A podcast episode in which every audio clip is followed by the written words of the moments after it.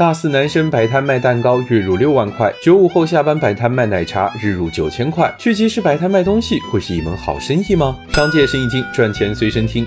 靠摆摊想月入上万，你还是醒醒别做梦了。能赚钱的都做到了八个字，看到最后告诉你。先来聊聊摆摊的真实情况，理想丰满，现实骨感。你想着小摊一只，小品一万就能躺着赚个大钱，实际上累前累后还连个本都收不回来。重庆的小陈就是这样的，本想着重庆这么大个旅游城市，随便卖点冰粉凉虾啥的，怎么着不得赚个上万块？可实际情况是，他们摆摊的地方至少有七八家都是卖冰粉凉虾的，品类相同的情况下，要么卷味道，要么卷价格，辛苦一天。购买的人还是很少，回头一算，成本都挣不回来。行业竞争难就算了，有时候集市主也不是省油的灯，忘记出摊会被罚款，摆放不合理也会被罚款。还有一些管理者看你生意好就不让你出摊，转头就把你的品复制过去，开始自己搞钱。更别提不少人在地摊上交的智商税和踩过的价格大坑了。所以想做好地摊生意，到底该怎么做呢？就是八个字：人无我有，人有我优。别人没做做不了的，你就尽快打出差异化；别人做了做的一般，你就拼价格、新鲜和味道，再找个稳定的摊。位会吸引一波中式用户，那这个生意还能有搞头，否则最后一算还是给房东打了个工。聊了这么多，你还觉得摆摊是个好生意吗？